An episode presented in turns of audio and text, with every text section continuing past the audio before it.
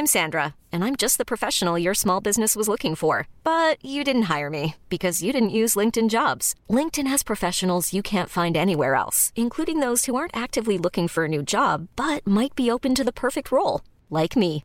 In a given month, over 70% of LinkedIn users don't visit other leading job sites. So if you're not looking on LinkedIn, you'll miss out on great candidates like Sandra. Start hiring professionals like a professional. Post your free job on linkedin.com/achieve today.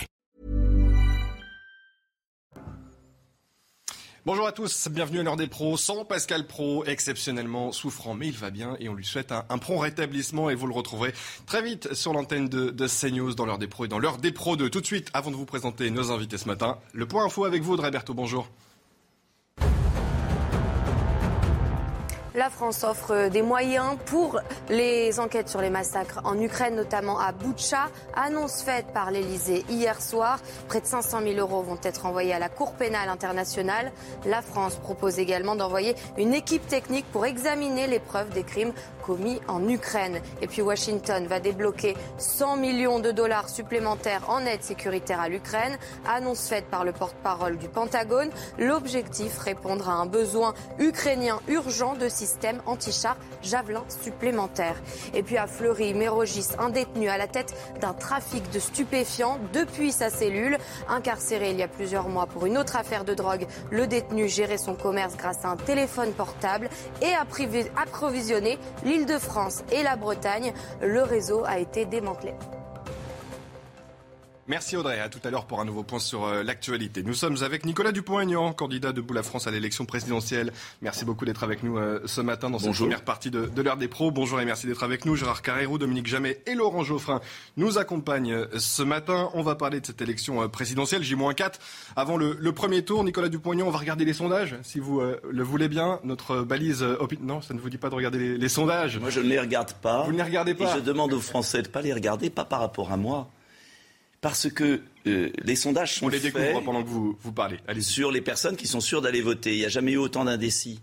Vous savez qu'il y a un tiers des Français qui ne savent pas qu'il y a l'élection dimanche? C'est la bataille aujourd'hui pour tous les candidats, c'est d'aller convaincre dans ces Mais- euh, quatre derniers jours les Mais indécis? ces sondages ne veulent rien dire puisqu'ils sont faits sur ceux qui sont sûrs d'aller voter. Alors, certes, ils seront justes s'il y a une abstention colossale. Ça, oui, ils seraient justes. Mais si... Mais ça suppose que les Si je- indécis se répartissent tout à fait différemment Mais- de cela. Eh bien, les indécis Alors, en se général, répartissent. pas ce qui se produit. Non, les indécis changent complètement la donne. On l'a vu au régional. Au régional, il y avait 10 points de plus pour le RN. Ça s'est effondré parce que l'électorat populaire n'a pas voté. Donc, je vous en supplie, est-ce qu'on peut laisser, comme en Italie, l'Italie, il n'y a pas de sondage 15 jours avant, est-ce qu'on peut laisser les Français libres de leur choix sans les intoxiquer par des sondages Il faudra a- proposer ça la, la- la prochaine fois lors du, proposé 100 lors du- lors du prochain euh, Est-ce qu'on peut voter dans notre pays selon ses convictions? En tout cas, c'est une photographie à l'instant T. Vous Eh l'avez oui, vu, Emmanuel. Macron est donné à 27%, Marine Le Pen Et- à 23% devant Jean-Luc Mélenchon, Éric Zemmour et Valérie Pécresse au second tour. L'écart se resserre entre Emmanuel Macron et Marine Le Pen. Vous, Nicolas Dupont-Aignan, vous êtes pour le moment, en tout cas dans cette balise et à l'instant T, euh, donné à 2%.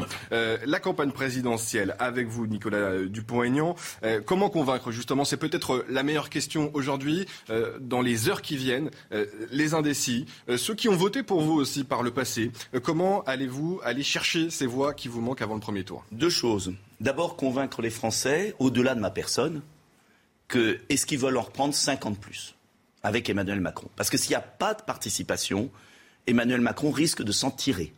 Est-ce qu'ils veulent euh, les conflits d'intérêts au sommet, euh, des milliards d'euros pour les copains. Est-ce qu'ils veulent la retraite à 65 ans, c'est-à-dire la paupérisation euh, de millions de Français? Est-ce qu'ils veulent l'université payante? Voilà, parce que est-ce qu'ils veulent 50 parcs éoliens en mer? Là, je reprends le programme d'Emmanuel Macron. Est-ce qu'ils veulent ça? Moi, je suis convaincu que les Français ne veulent surtout pas ça. Deuxième point, euh, est-ce qu'ils veulent une autre société? Moi, je défends un monde de liberté, notamment sur l'affaire sanitaire. Je suis le seul candidat qui a été clair, je réintégrerai les soignants exclus, je supprimerai tout pass sanitaire, vaccinal, qui ne sont que suspendus aujourd'hui et toujours maintenus à l'entrée des hôpitaux. Euh, je veux qu'on arrête euh, cette mainmise euh, sur notre pays, sur nos consciences, cette utilisation de la peur. Ça, c'est fondamental. Et je dis aux millions de Français non vaccinés, par exemple, ceux qui ont eu leur passe qui est passé, ceux qui ont été astreints à résidence, je leur dis, je suis le seul candidat. Et plus j'aurai de voix, plus on pèsera fort. C'est important, c'est un point fondamental.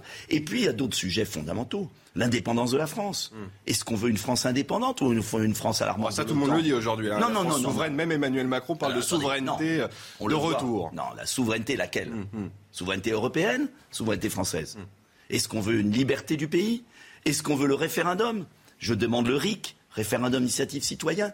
Est-ce que, en un mot, on regarde les programmes Moi, je dis aux Français, vous savez, euh, une occasion comme celle-là de voter, vous n'en avez pas 50. Euh, c'est trop tard après d'aller sur les ronds-points. C'est trop tard après de râler. C'est maintenant. Et, et- et je crois quand même que les gens vont se cristalliser dans les derniers jours. Je crois que jamais il y aura eu autant d'indécis au dernier moment. J'étais hier au Tréport, voir les pêcheurs du Tréport, c'était intéressant. Euh, Il y en a un qui m'a dit Ah, la campagne commence. Ah bon? On est en campagne C'est les élections, c'est l'élection présidentielle Ah, mais je on vote dimanche, euh, pour ceux qui Non, mais- oui, qui mais attendez. pas. Attention à votre temps de parole, Il y a Nicolas un tiers. Vous savez, hein. Mais il y a un tiers. On est au chrono, hein. Mais je m'en fiche. Euh, Et moi, j'ai un message à donner. C'est est-ce que vous voulez être acteur de votre destin ou vous voulez être spectateur? Gérard Carrero, quand on entend Nicolas Dupont-Aignan, quand on entend les autres candidats à l'élection présidentielle, on a l'impression que ce scrutin s'est transformé euh, en référendum pour ou contre Emmanuel Macron. Est-ce que vous avez ce sentiment, vous aussi? Oui, en partie, oui. Je pense effectivement que ça joue. Euh, ça jouera un rôle dans la, dans la finale que nous avons bientôt. Euh, parce que, mais c'est souvent comme ça quand il y a un sortant. Un sortant, il a un bilan. Et à partir du moment où il a un bilan, évidemment, on juge à la fois la performance du candidat et le bilan de ce qu'il a fait pendant les cinq dernières années. Donc je pense que ça va jouer. Et il semblerait, il semblerait que le choix qui a été fait par le candidat, puisque c'est un président candidat, le choix de ne pas faire une campagne euh, comme tout le monde. euh, alors, bien sûr, il y a des limitations euh, évidentes, et il y a aussi des, des, des, des impondérables, il y a aussi la guerre en Ukraine. y venir. Mais malgré tout ça, il a eu une sorte de, comment dire, une attitude un peu désinvolte à l'égard de la campagne. Il a l'air de dire, au fond, moi, je suis, quelque part, je suis trop occupé, je suis au-dessus de ça. Et je pense qu'il paye aujourd'hui, il paye ça, et ça se voit, parce que dans presque tous les instituts de sondage, il y a une érosion de son score. Nicolas. Écoutez, ne pas vouloir débattre. À la rigueur, il est président sortant. Bon. Mais les médias pouvaient organiser des débats avec ceux qui voulaient débattre. Il n'y a rien eu. Deuxième point, ne même pas vouloir répondre aux questions des journalistes hier sur France 2 à cinq jours du scrutin participe d'un mépris et d'une peur. Moi, je crois autant il y a le mépris, mais il y a aussi la peur. Parce que quand on va lui dire, mais pourquoi vous donnez euh, euh, euh, de l'argent public à des amis politiques? L'affaire des 300 000 euros, ça paraît accessoire, 300 000 euros. Vous avez vu le cabinet d'études, là, à la famille de ses très proches, témoins de mariage, mélange des genres, c'est de l'argent public. Il, il nous dit qu'il n'y a pas d'argent, par exemple, pour les handicapés. Moi, je me souviens à l'Assemblée nationale. À l'Assemblée nationale, on a voté tous, centristes, LR, France Insoumise, socialistes, la déconjugalisation de l'allocation handicapée. C'est-à-dire la dignité pour les personnes handicapées qui ne dépendraient plus de leur mari. L'augmentation de l'allocation handicapée au-dessus. En marche, en marche, à refuser alors que les députés me disaient on aimerait le voter, mais on a ordre de Macron de ne pas le voter. 800 millions d'euros. 800 millions. Il faut que les Français sachent que ces 800 millions, c'est moins que les cabinets d'études, les cabinets de conseil. Donc il y a un moment, je dis, quand on est dans une telle arrogance, dans une telle souffrance des Français les plus modestes, eh ben, c'est pour ça qu'il ne veut pas répondre. Il ne veut pas répondre de son bilan. Il ne veut pas aller à la télévision qui ait des questions libres.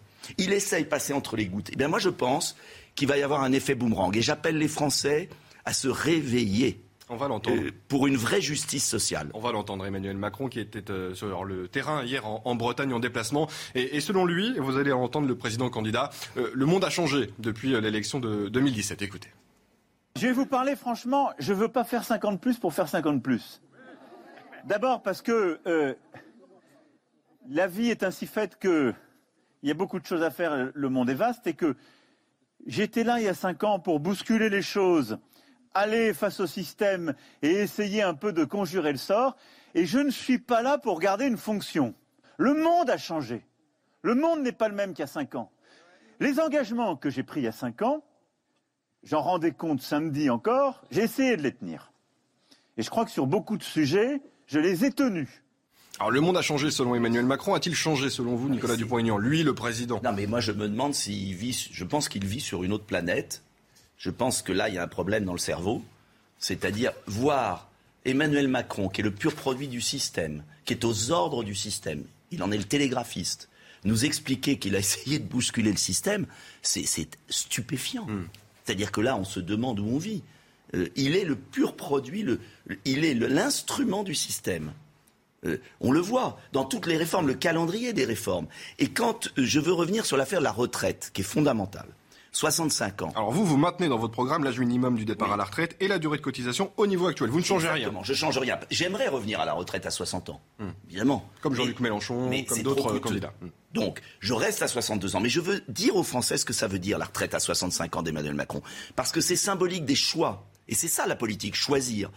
Ça veut dire que quand vous avez 30% d'une classe d'âge, ça c'est un fait objectif, entre 60 et 65 ans, il y a 30% des Français de cet âge-là qui travaillent.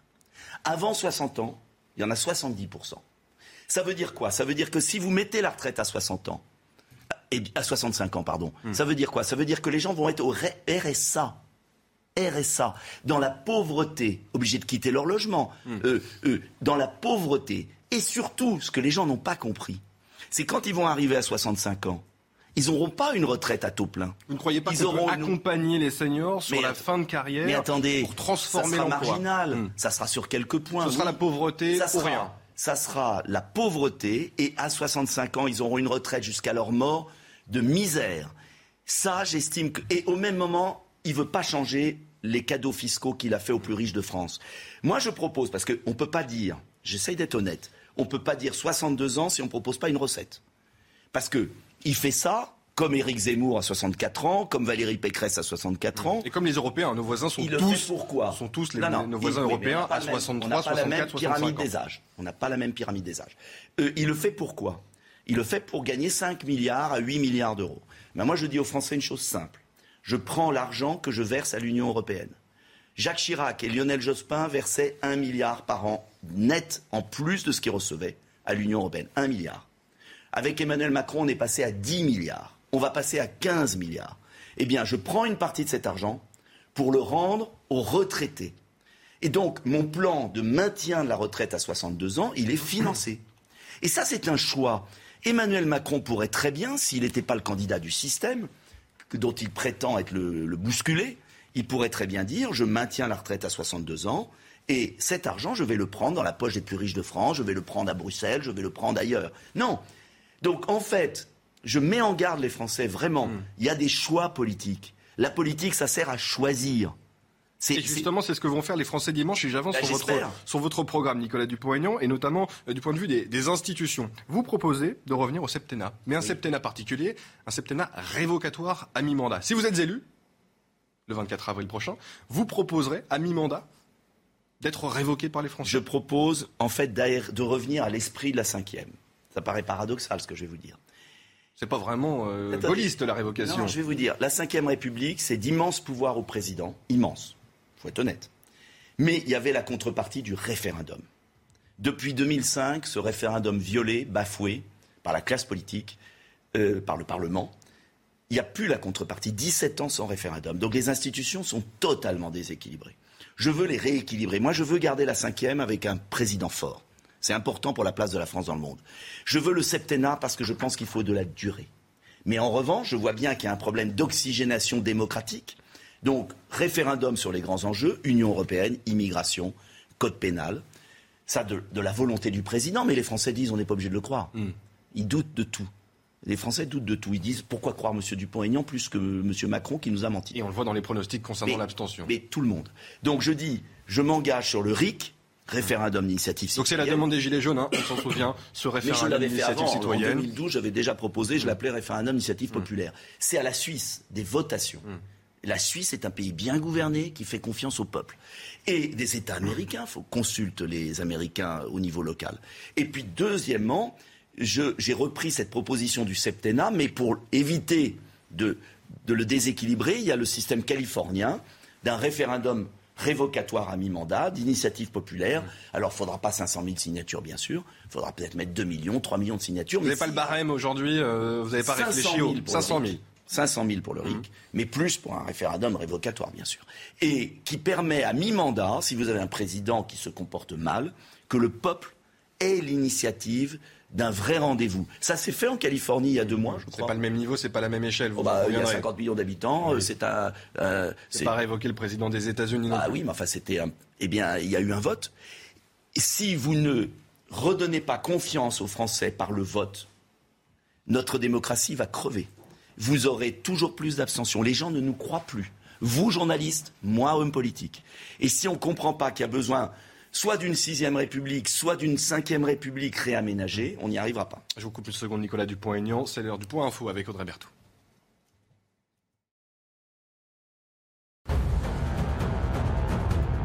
Le prix des carburants continue de baisser en France, en partie grâce à la remise de 18 centimes financée par l'État. Mais pour certains professionnels de la route, cette baisse n'est clairement pas suffisante. Des chauffeurs VTC manifestent depuis ce matin. Ils souhaitent bloquer le marché de Ringis. Et puis Patrick Balkany a déposé une demande de libération conditionnelle. L'ancien maire de Levallois-Perret est incarcéré à la maison d'arrêt de Fleury-Mérogis depuis février. Avec sa femme, ils ont été reconnus coupables de fraude fiscale. Cette demande déposée par le biais de ses avocats n'a pas encore été audiencée, précise le parquet d'Evry. Enfin, du football en Ligue des Champions, Manchester City s'impose à domicile contre l'Atlético Madrid, un but à zéro. Kevin De Bruyne a fini par percer la muraille madrilène à la 70e minute. Merci Audrey Berthaud. À tout à l'heure. Nicolas Dupont-Aignan, je vous ai entendu réagir sur le premier titre du, du journal euh, d'Audrey, sur ces 18 centimes de rabais euh, proposés par euh, le gouvernement, effectif dans les stations-service de, de France. Qu'aurez-vous fait, vous, face à, cette- à cette inflation galopante, face à ces prix de l'énergie qui grimpent à cause notamment de, la guerre en Ukraine Qu'est-ce que vous auriez fait? Il faut quand même que les Français sachent que le gouvernement, c'est le rapporteur de l'Assemblée macroniste qui l'a dit, le gouvernement, avec la hausse des prix, a gagné 8 centimes déjà. Donc il rend 10 avant, centimes. avant le rabais Oui, il a gagné avec la hausse des prix de l'argent. Donc en fait, le rabais, il est de 10 centimes. Et en plus, Emmanuel Macron a augmenté le prix du gazole, la taxe, de 19 centimes sous son mandat. Donc, ce qui rend, c'est rien. Et ce que j'aurais proposé, c'est un plafonnement à 1,70€ immédiat et une TVA à 0% sur 20 une vingtaine d'articles, ce que j'avais proposé par une proposition de loi en avril 2019, pour alléger le panier de la ménagère tout de suite. Euh, Sur les produits de première nécessité. 20 produits. Il y en a déjà à 5,5, ce qui est bien. Je les passe à zéro. Et il y en a d'autres à 20%. Je prends l'exemple des couches. Personne ne sait que les couches, euh, eh bien, c'est 20% de TVA. Je les passe à zéro. Ce qui allégerait le panier. On a fait un essai avec 100 euros dans un caddie. Ça ferait 10 euros d'économie, tout de suite. Alors vous allez me dire, ça coûte de l'argent, bien sûr. Euh, on l'estime à 3 milliards.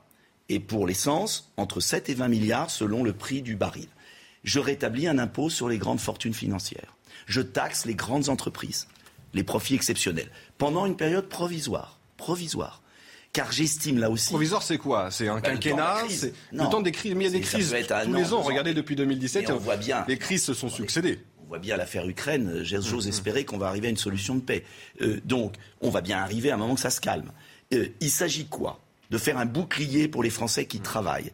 Et je veux dire aux chefs d'entreprise, notamment du CAC 40, qui ont accumulé des profits gigantesques, que s'ils ont des profits quand même, c'est parce qu'il y a des gens chez eux qui travaillent. C'est intéressant, Nicolas Dupont-Aignan, ce que vous dites. travailler. Et quand vous développez votre programme, je vous ai entendu euh, chez des Ne confrères. travailler. Je vous ai entendu chez des confrères dire que vous avez plus de respect pour Jean-Luc Mélenchon que, que pour Emmanuel Macron et que si Jean-Luc Mélenchon était au second tour face à Emmanuel Macron, vous appelleriez Non, je n'ai pas dit ça. Non, Vous, non, vous- attendez, vous- je vais vous pas avez plus de respect en tout cas pour le leader de la France Insoumise. Et quand je vous entends développer votre programme, pour les gens qui euh, défendent un le que sur ceux les- qui défendent une élite. un impôt sur euh, la fortune, quasiment une sixième république, le référendum, l'initiative citoyenne, tout ça c'est dans le programme de, de Jean-Luc euh, Mélenchon. Oui, mais Jean-Luc pourriez- Mélenchon, je suis en désaccord avec lui sur deux points fondamentaux, et vous le savez. C'est qu'avec lui, ce serait immigration euh, open bar, donc un- une déstabilisation du pays. Et deuxièmement, la différence de Jean-Luc Mélenchon, c'est que moi j'ai écrit un livre sur des économies budgétaires, 100 milliards. Je veux faire le ménage dans les fausses cartes vitales. Je veux arrêter la pompe aspirante migratoire et son coût. Je veux arrêter des choses que Jean-Luc Mélenchon, honnêtement, ne propose pas. Donc, moi, ce que j'aimerais, c'est ça être gaulliste. C'est des efforts euh, oui, des efforts collectifs, mais un partage social. Je, crois qu'on ne se rend pas compte à quel point la société française est en train d'exploser sous les inégalités. Euh, vous avez vu le, le récent témoignage des Restos du Cœur, 40% des personnes au Resto du Cœur ont moins de 25 ans. Nos jeunes sont dans une situation de précarité épouvantable. Donc, je crois que le pays s'est affaissé parce qu'on ne produit plus en France. Le déficit extérieur est de 85 milliards d'euros. Donc, moi, j'ai un programme raisonnable d'économie et de relocalisation, Mais une fois qu'on crée de la richesse, je veux qu'on la partage. C'est ça le gaullisme social. Nicolas Dupont. C'est pas euh, tout pour les uns et rien pour les autres. Nicolas Dupont, ça va péter. je- Je, vous le dis, ça va péter si on Je, continue je comme suis ça. très transparent avec vous et, et vous le savez, il y, a, temps. il y a des règles, il nous reste très peu de temps. Il vous reste très peu de temps de, de temps de parole. Juste un dernier mot parce qu'on a évoqué euh, en filigrane la, la guerre en Ukraine. Je vois dans votre programme stopper les sanctions à l'égard de la Russie et sortir du commandement intégré de, de l'OTAN. Est-ce que c'est viable aujourd'hui dans la crise que nous vivons? Bien sûr. Euh, D'abord, je condamne la Russie pour son attaque, c'est évident. Je demande une commission d'enquête internationale sur ces atrocités. Mais je dis ce que j'ai dit depuis 2015. Et je suis à la commission des affaires étrangères. Et même M. Le Drian nous le disait à huis clos il y a, il y a six mois, que l'Ukraine n'avait pas respecté l'accord de Minsk non plus, comme la Russie d'ailleurs.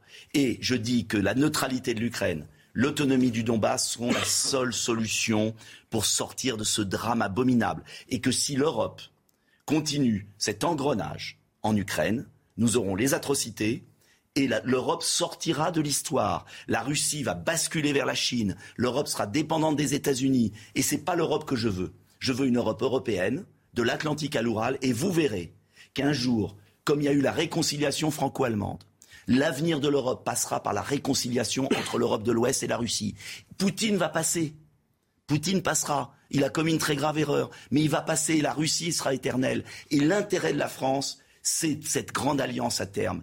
Donc il faudra surmonter les atrocités, comme on a surmonté les atrocités franco-allemandes. et on va en parler Et j'aimerais qu'on ne- que, j'aimerais que la classe politique française et les médias français voient un peu plus loin, ce qui n'interdit en rien de poursuivre ceux qui commettent des atrocités des deux côtés, des deux côtés. Et justement, des, des enquêtes vont être diligentées j'espère. avec l'aide de, de la Et France qu'on attend notamment. le résultat des enquêtes avant de se prononcer Et la France facilement. va apporter son aide dans ces enquêtes. Merci Nicolas Dupont-Aignan. J'espère qu'on a pu euh, détailler quelques mesures de votre programme Et dans le, temps qui nous était imparti. Les éditorialistes vont prendre le, le relais et commenter. On va rester sur la guerre euh, en Ukraine et on va écouter ce que disait euh, hier le président ukrainien Volodymyr Zelensky aux, aux Nations Unies. Lui, contrairement euh, à vous, demande plus de sanctions Et j'aimerais, à l'égard de, de Moscou. une en seconde, très peu de une temps. seconde, qu'on écoute la position d'Israël, qui est très intéressante. On l'écoutera et on l'écoute euh, parfois parce qu'elles sont euh, évidemment partie prenante dans les, dans les, négociations. Merci en tout cas d'être venu ce matin dans l'ordre des pros, Nicolas Dupont. Et on écoute Volodymyr Zelensky hier devant le Conseil de sécurité des Nations Unies. C'est un moment crucial pour les leaders occidentaux. Ce qui importe, ce n'est pas comment mon peuple et moi percevrons les nouvelles sanctions, mais comment les sociétés occidentales les verront.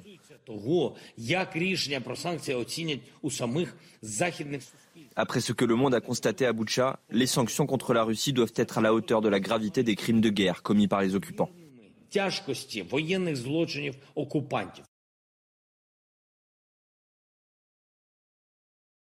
De toute façon, il nous reste quelques minutes avant la pub. Lui, euh, euh, Laurent Geoffrin, pardon. Euh, ce que dit hier euh, Volodymyr Zelensky, peut-il être suivi des, actes? On, sait que le Conseil de sécurité des Nations Unies écoute depuis le début la position ukrainienne, la position russe également, mais reste très immobile dans ce conflit. Ça paraît difficile, parce qu'il faut, il faut jouer par les sanctions, contrairement à ce que dit Dupont-Aignan, parce qu'il dit qu'il faut parler aux Russes. Oui, mais évidemment, il faut parler aux Russes. On n'arrête pas de parler aux Russes, d'ailleurs. Et, mais euh, il- la négociation ne peut se fonder que sur un rapport de force. Il, il vit dans un autre monde, Dupont-Aignan. On va leur parler, ils vont se calmer. Ça ne veut, rien- ça veut rien dire du tout. Il faut, que- il faut que le rapport de force soit, soit suffisant pour pouvoir imposer un compromis. Il- le compromis, d'ailleurs, dont il parle est possible. C'était les accords de Minsk c'est-à-dire une autonomie des, des régions de l'Est et une- une- le refus d'entrer dans, dans l'OTAN pour le euh, pour l'Ukraine. Ils ont volé en éclats ces accords de, de- de Minsk euh, Mais qui ont personne été. ne les a respectés, Voilà. un fait. Ils n'ont jamais été Et Les respectés. Russes non plus. hein. Les Russes non plus, Du côté avoir- ukrainien ni du il côté. devait y avoir un cessez-le-feu, il n'a pas été respecté. Donc c'est un point partout là. Dominique. Mais ce compromis est possible, mais il n'est possible que si le, le rapport de force est favorable. Or, tout ce qu'il dit va dans le sens de l'aide à Poutine. Mhm. Quand il dit qu'il faut arrêter les sanctions, ah ben d'accord, ça, veut dire qu'il a li- libre cours. C'est ça que ça veut dire. Dominique Jamais, est-ce que ces instances sont euh, encore euh, utiles? Nicolas Sarkozy l'avait dit, ça ne sert plus à rien, ni l'ONU, ni l'OTAN, ni le G7, ni le G20. Ceux qui sont les plus concernés, ce sont les Ukrainiens et les Russes, c'est évident. hein. Il, faudrait- il ne faudrait pas l'oublier. Et ce qu'il ne faudrait pas oublier non plus, c'est que ce sont deux éléments. Le premier, c'est que le monde entier est étonné par la résistance des Ukrainiens, par euh, l'unité du peuple ukra- ukrainien ou de sa- son immense majorité derrière le président Ze- Zelensky et par le résultat jusqu'à présent des combats, des affrontements entre Ukrainiens et Russes. Mais il y a une chose qu'il faudrait ne pas oublier et que apparemment beaucoup de gens oublient pour l'instant. C'est Poutine qui a engagé cette guerre avec certains buts, certains objectifs que l'on connaît en gros, que l'on soupçonne, etc., etc. Il y a deux situations dans lesquelles Poutine peut se trouver, ou bien en position de faiblesse, comme on l'a dit un peu vite il y a quelques jours, ou bien en position de force, s'il repart à l'assaut. Et dans ces deux cas de figure, euh, il n'acceptera pas n'importe quoi. S'il est battu, il n'acceptera pas l'humiliation, il hmm. n'acceptera pas n'importe quoi. S'il est vainqueur, il n'acceptera pas non plus n'importe quoi. Alors, au lieu de souffler euh, sur les braises, au lieu euh, d'accroître des sanctions qui se retournent très largement et contre ceux qui les prennent, et contre, des innocents qui n'y sont absolument pour rien, parce que euh, l'Afrique du Nord entière va trinquer pour un conflit où elle n'est absolument pour rien il, vaudrait mieux, me semble-t-il, commencer à négocier sérieusement entre diplomates, laisser les injures au vestiaire, elles sont très intéressantes, ça comble les gens qui injurient, qui insultent, mais peut-être parler sérieusement avec Poutine. Et en effet, ça n'est pas au niveau de l'ONU, ça n'est pas au niveau de l'Union européenne, ça n'est pas non plus par le biais de l'injure, de l'insulte ou de la condamnation morale que ça peut se passer, mais par la prise en considération des intérêts et des forces des deux, des deux adversaires. Cela, cela dit, dernière, dernière, dernière chose, et j'en termine là, euh, qui souffre pour l'instant, qui a des morts, qui a des blessés, qui fait la guerre, c'est la Russie et c'est l'Ukraine. Ce sont quand même eux les, deux premiers intéressés, les deux premiers concernés, et ceux qui, tôt ou tard, arriveront sans doute à tirer les leçons de la guerre sur le terrain. Allez, on marque une pause. Faut-il parler à Vladimir Poutine? On se posera euh, cette question. En tout cas, ce n'est pas l'avis du président, du Premier ministre polonais. Je vous donne la parole juste après la pub euh, Laurent Geoffrin. On se retrouve dans quelques secondes dans l'heure des pros. tout de suite.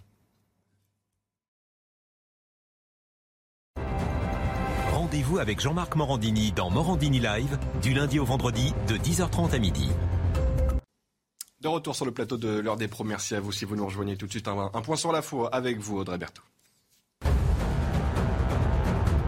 L'enquête sur la mort de Jérémy Cohen. Pour le procureur de Bobigny, il n'y a pas de motif discriminatoire à ce stade, contrairement aux affirmations de certains candidats à la présidentielle qui ont pointé un possible acte antisémite.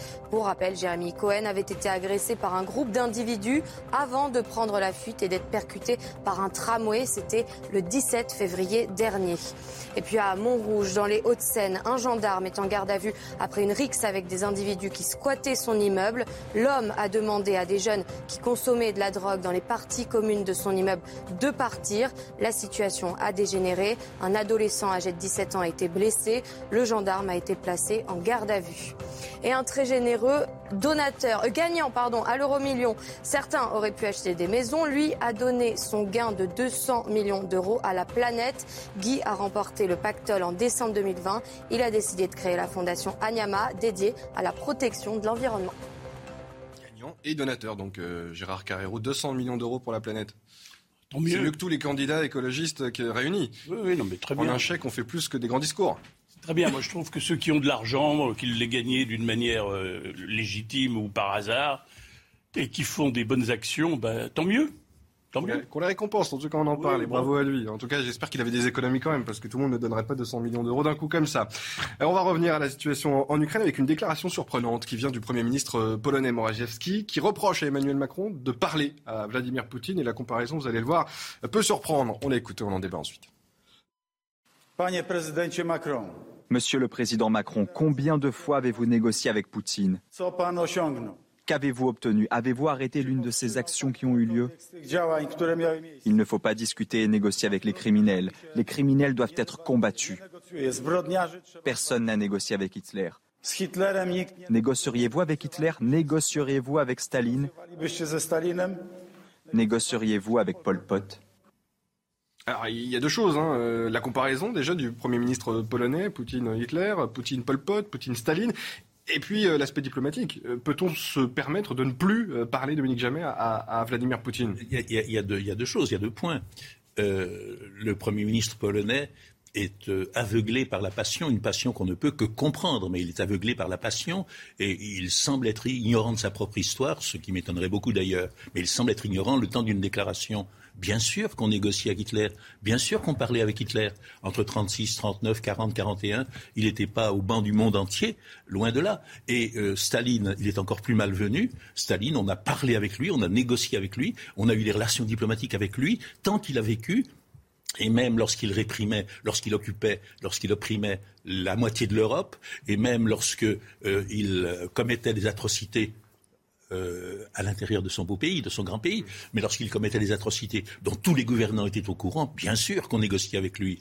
Ne pas négocier avec Poutine, c'est tentant, c'est une belle stature. Ne pas parler à Poutine, c'est une belle posture, mais c'est absurde. C'est oui, moi je crois qu'il faut parler de toute. Je partage ce qu'a dit euh, Dominique Jamais. L'histoire montre qu'on continue à parler. Tant qu'ils ne sont pas vaincus.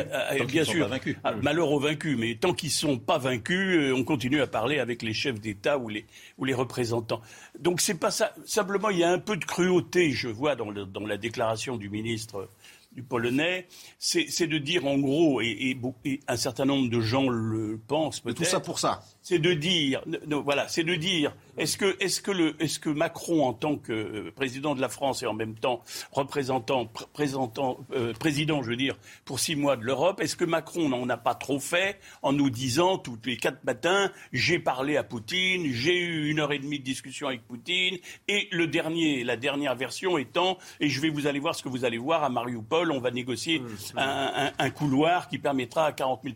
Bon, et comme rien n'est venu, vous savez, promettre, on peut toujours promettre. Il y a des gens qui ont fait leur vie et, leur carrière en faisant des promesses. Sauf qu'à un moment donné, on est parfois rattrapé par les promesses. Et là, on peut reprocher non pas au président de la République de parler euh, et de maintenir un canal, ça c'est très bien, mmh, mmh. mais de, dire un peu trop facilement qu'il va obtenir alors que jusqu'à présent il n'a rien obtenu. Est-ce qu'il promet ou, est-ce qu'il euh, rend compte de ces discussions avec euh, le leader du Kremlin, Laurent Geoffrin? Je voudrais répondre, tout ce discours tend à justifier le refus de l'aide à l'Ukraine. C'est ça le but de, de, ces, Il faut parler, il faut parler. On parle tout le temps. je vais terminer si vous le permettez. Je vais terminer si vous. Je vais terminer si vous le permettez. la négociation a lieu quand, les, quand les Ukrainiens, les délégations, délégations ukrainiennes rencontrent les délégations russes, c'est ça la négociation. Mm. Pour l'instant, elle n'aboutit pas. Ils ne sont pas au même niveau. Hein. Les, représentants russes ne sont pas de haut niveau. C'est des négociations de façade. Ils se parlent, quoi. Mm. C'est les mm. représentants de l'État de chaque côté. ils se parlent, ils discutent, ils ne sont pas d'accord. C'est pour ça qu'il y a une guerre. Et, ensuite, le, tout, tout, ce baratin sur euh, il faut parler, il faut parler. Ils parlent, c'est pas la peine de le demander, puisqu'ils le font. Premier point. Deuxième point, euh, il s'agit évidemment d'édulcorer ou de faire oublier l'erreur manifeste qui a été commise euh, par beaucoup de gens en France qui ont tendu à euh, minimiser les exactions et la dangerosité du régime de Poutine. Des gens qui disent il faut parler avec lui, vous comprenez, c'est la Grande Russie, ils ont été alliés avant. Oui, mais c'est un régime dangereux. Et ça s'est confirmé ensuite. Tous ceux qui disaient les soi-disant droits de l'homiste, hein, les bien-pensants, tout ça, ils disaient oui, quand même, ils tuent des journalistes, c'est pas bien, il faut pas le faire, etc.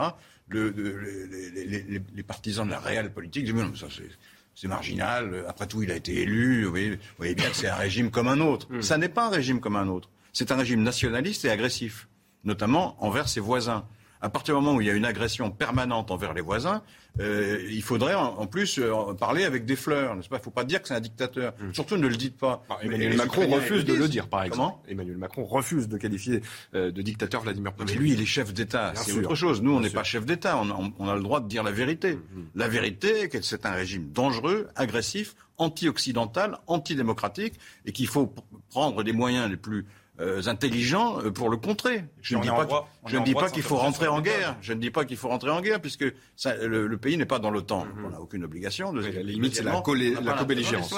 On n'a pas l'intention d'envoyer des troupes là-bas. Donc ça, c'est clair. Il n'y a, pas de, pas de question. Mais entre, entre ne pas envoyer de troupes et ne rien faire, il y a quand même une marge. Mhm. Ce que vous proposez, c'est de ne rien faire. Voilà, on le laisse faire et après on parlera avec lui. Voilà, c'est ça l'idée. Jamais. Et surtout, on parle déjà avec lui. Je ne répondrai pas à une caricature, une autre caricature euh, ce que fait, ce qu'a fait Poutine est abominable. Ce qui se passe. il fallait s'en apercevoir avant. Avant qu'il le fasse, non, c'est pas possible. Moi, j'attends qu'une chose. En Tchétchénie, qu'est-ce qui s'est passé Vous vous souvenez bon, alors d'accord, d'accord. Bon, alors je vais vous répondre de façon plus ample, plus large. Euh, il y a d'autres États, voyez-vous, y compris les ah États bah, démocratiques. Je peux parler Hein, il y a d'autres États, il y a d'autres États, y compris les États démocratiques, qui ont accompli des abominations bien pires encore que celles que l'on accuse Poutine et l'armée russe d'avoir commises. C'est-à-dire que lorsque les États-Unis, par exemple, sont intervenus au Vietnam et qu'ils ont euh, tué 2 millions de personnes en les bombardant au, au, napalm ou en les condamnant à la famine, c'était encore plus grave que ce qui se passe à l'heure actuelle. Il y a eu des protestations, je vois. Oui, il y a eu des protestations, mais c'était encore plus grave. Et maintenant, je dis ça n'est pas une caricature, et je vous réponds, si l'on veut plus de sanctions, jusqu'où?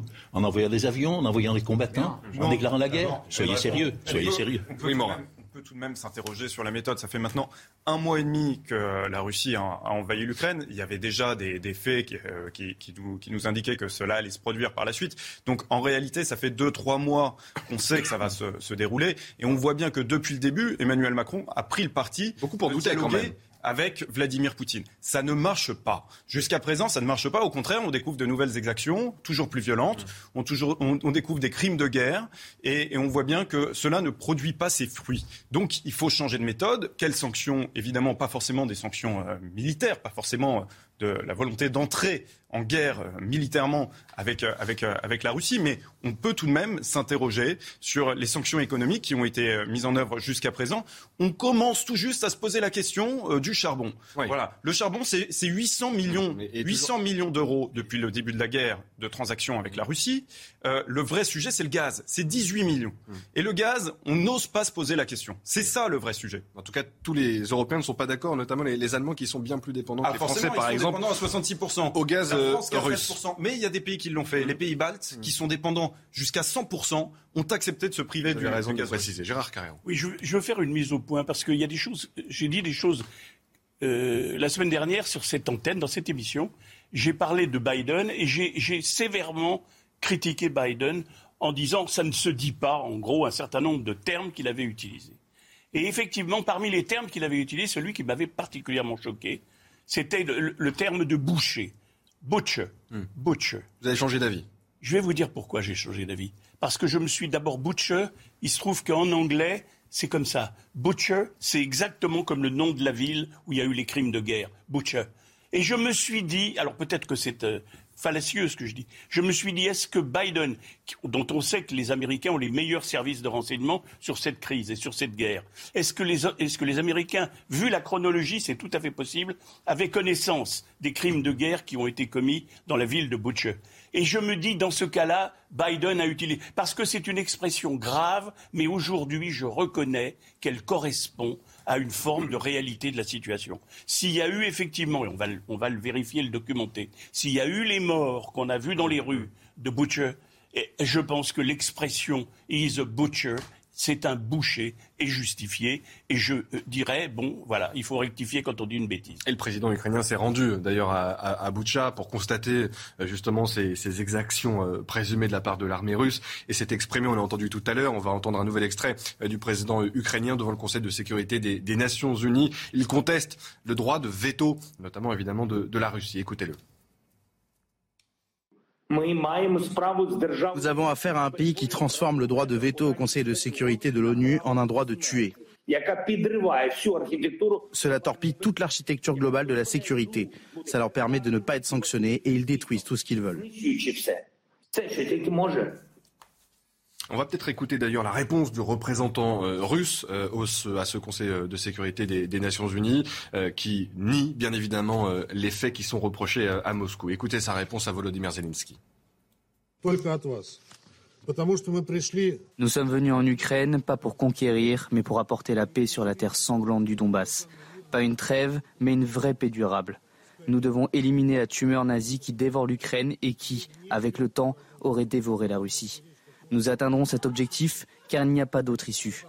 Nous ne visons pas les civils car nous souhaitons protéger le plus grand nombre possible. C'est pour ça que nous n'arrivons pas à avancer aussi vite que nous aurions pu. Nous n'agissons pas comme les Américains et leurs alliés en Irak ou en Syrie qui ont rasé des villes entières.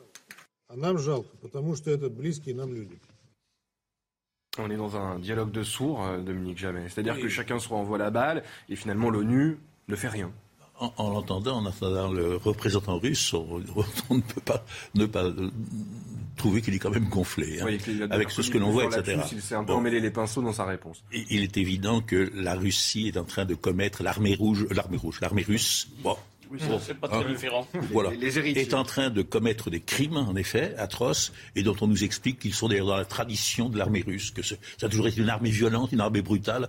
Moi, je connais pas beaucoup d'armées qui ne sont pas violentes et qui ne sont pas brutales.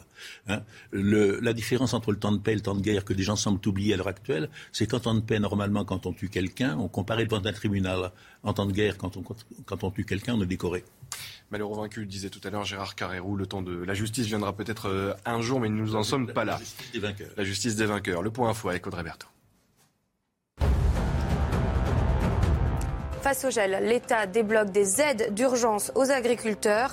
Depuis le Tarn-et-Garonne, le Premier ministre Jean Castex a promis un fonds d'aide d'urgence pour un montant de 20 millions d'euros et l'activation du Fonds national des calamités agricoles. Et depuis quatre jours, les Bouches du Rhône sont en vigilance sécheresse avec de faibles pluies tombées cet hiver et le Mistral. Des incendies précoces se sont déclarés. Les pompiers appellent à la vigilance et augmentent la surveillance des massifs forestiers. Enfin, camp de fortune de l'armée russe abandonné a été découvert dans une forêt près de Kiev. Selon les autorités ukrainiennes, environ un millier de soldats russes stationnés là. Situé à 3 km des premières habitations, le camp était invisible depuis la route et vu du ciel et semble avoir été épargné par les bombardements. Un nouveau point sur l'actualité. Euh, la guerre en, Ukraine. Euh, on a vu évidemment, et on a tous en tête ces images à, à on a vu aussi euh, les troupes russes quitter le, nord du pays, direction le Donbass, cette région à, l'est de, l'Ukraine, là où la guerre fait rage depuis huit ans maintenant. Et sur place, les habitants ukrainiens se préparent au retour des Russes, en tout cas à des forces qui pourraient se remobiliser dans cette région ukrainienne. Regardez ce reportage, il est signé Vincent Fernandez. De ces rues désertes ne ressort que le bruit des tirs d'artillerie au loin. Comme de nombreuses autres villes, Studenok a été évacuée par les habitants. Elle est désormais presque totalement isolée. Le seul pont restant est celui qui se trouve près du monastère, mais seuls les piétons peuvent l'utiliser. En témoigne cet édifice coupé en deux dans une ville voisine. Seuls piétons et cyclistes peuvent le franchir. Arthur est resté sur place. Il aide ceux qui, comme lui, ont pris cette décision ou y ont été contraints. En ce moment, tout le monde est tendu. Tout le monde attend que quelque chose se passe. Mais ils ne savent pas vraiment ce qu'ils attendent. Il y a beaucoup de personnes âgées, mais elles ne veulent pas partir, car elles sont trop attachées à leurs habitudes. Ici, tout le monde s'attend à une offensive russe imminente. Et c'est ce que disent les Américains, ce que dit également l'OTAN. Gérard Carreau, vous le soulignez euh, tout à l'heure, les Américains ont, toujours prévenu avec quelques euh, semaines d'avance de, des offensives euh, russes. Il faut bien rappeler que dans cette région, ça fait huit ans hein, qu'il y a la guerre entre les Ukrainiens et, les Russes. Est-ce qu'on rentre, selon vous, dans une deuxième phase de cette guerre? Vladimir Poutine n'a pas eu les résultats qu'il escomptait à Kiev, dans le nord et le reste du, pays. Et il va se reconcentrer sur l'objectif qui était le sien depuis 2014, euh, c'est-à-dire cette région du, Donbass. Il ne peut pas sortir, on est tous d'accord, je crois, là-dessus, et tous les analystes disent il ne peut pas partir bredouille. Hum. Il ne peut pas hum. sortir de cette guerre sans avoir rien eu. Il lui faut un résultat. Pour l'instant, on peut dire que la bataille de Kiev, je crois, n'aura pas lieu et que Kiev, maintenant, d'ailleurs, on voit que la ville serait plus ou moins revie presque comme avant. la donc, de la Commission donc, la bataille, donc la bataille se déroulera ailleurs. La bataille du Sud aura lieu. Elle est d'ailleurs en train. Elle est en train. Elle est, elle est, elle est terrible à Mariupol et elle, elle peut se déclencher éventuellement dans d'autres villes de, la, de cette région. Je pense qu'il veut essayer d'avoir un résultat dans le Sud pour pouvoir dire je suis entré et maintenant j'ai consolidé, j'ai établi une sorte de partition de fait du pays, avec les deux provinces autonomes du Donbass et éventuellement la Crimée, qui serait effectivement l'objectif. Alors, ce ne serait pas l'objectif du départ, qui hmm. était apparemment la conquête du pays et un nouveau gouvernement, mais ça serait, disons, un objectif Hmm. Acceptable sur à la table de négociation. D'autant que c'est là aussi où se trouve un, certain nombre de réserves euh, minières et, il y a des enjeux économiques très importants dans la région euh, du Donbass. Donc effectivement, ce serait un objectif pour Vladimir Poutine et une manière de ne pas repartir bredouille euh, qui serait peut-être honorable pour lui on retournerait euh, peut-être à la situation de, 2014, Laurent Geoffrin. Et euh, on se souvient par exemple de François Hollande qui, a, euh, qui a coupé les ponts, qui a coupé justement le dialogue avec Vladimir Poutine au moment de l'annexion de la, Crimée. Depuis, Emmanuel Macron, par exemple, n'en a pas fait un sujet majeur. Il est probable que la, faiblesse des réactions quand la Crimée a été absorbée par la, par la Russie, l'a encouragé à continuer. Et, et, et, la, se sur cette région-là? Il, a cru, il a cru que dans, dans l'est de l'Ukraine, parce que la Crimée, apparemment la population en fait était d'accord avec Sophie, être attachée à, la Russie. Euh, ce qui explique pourquoi d'ailleurs les Occidentaux ont dit bon, on va pas non plus faire une affaire. Mais euh, ça s'est passé. Hein, quand même. Il y a eu des sanctions. Oui, mais c'est toujours pareil. C'est la, ligne pas de sanctions. Hmm. Ça consiste à dire bah, vous faites ce que vous voulez. Mais c'est très dangereux. Parce que euh, une fois que l'Ukraine, imaginons qu'il ait gagné et qu'il n'y ait pas eu de sanctions, qu'il n'y ait pas eu de résistance ukrainienne, qu'on n'ait pas livré d'armes à l'Ukraine, qu'on n'aurait pas pu se défendre, il aurait gagné tout d'un coup. Bon, il aurait pris l'Ukraine. Mais après, c'est très dangereux parce qu'il peut se dire, mais puisqu'ils euh, n'ont rien fait pour l'Ukraine, est-ce qu'ils vont faire quelque chose pour les pays baltes? Le problème des pays baltes étant très différent puisqu'ils sont dans l'OTAN. Mm. Donc, euh, si jamais Poutine était encouragé d'une manière ou d'une autre par l'abstention occidentale à attaquer un pays de l'OTAN, là, on se retrouve devant un dilemme où, ou bien on laisse faire, ou bien on déclenche une guerre.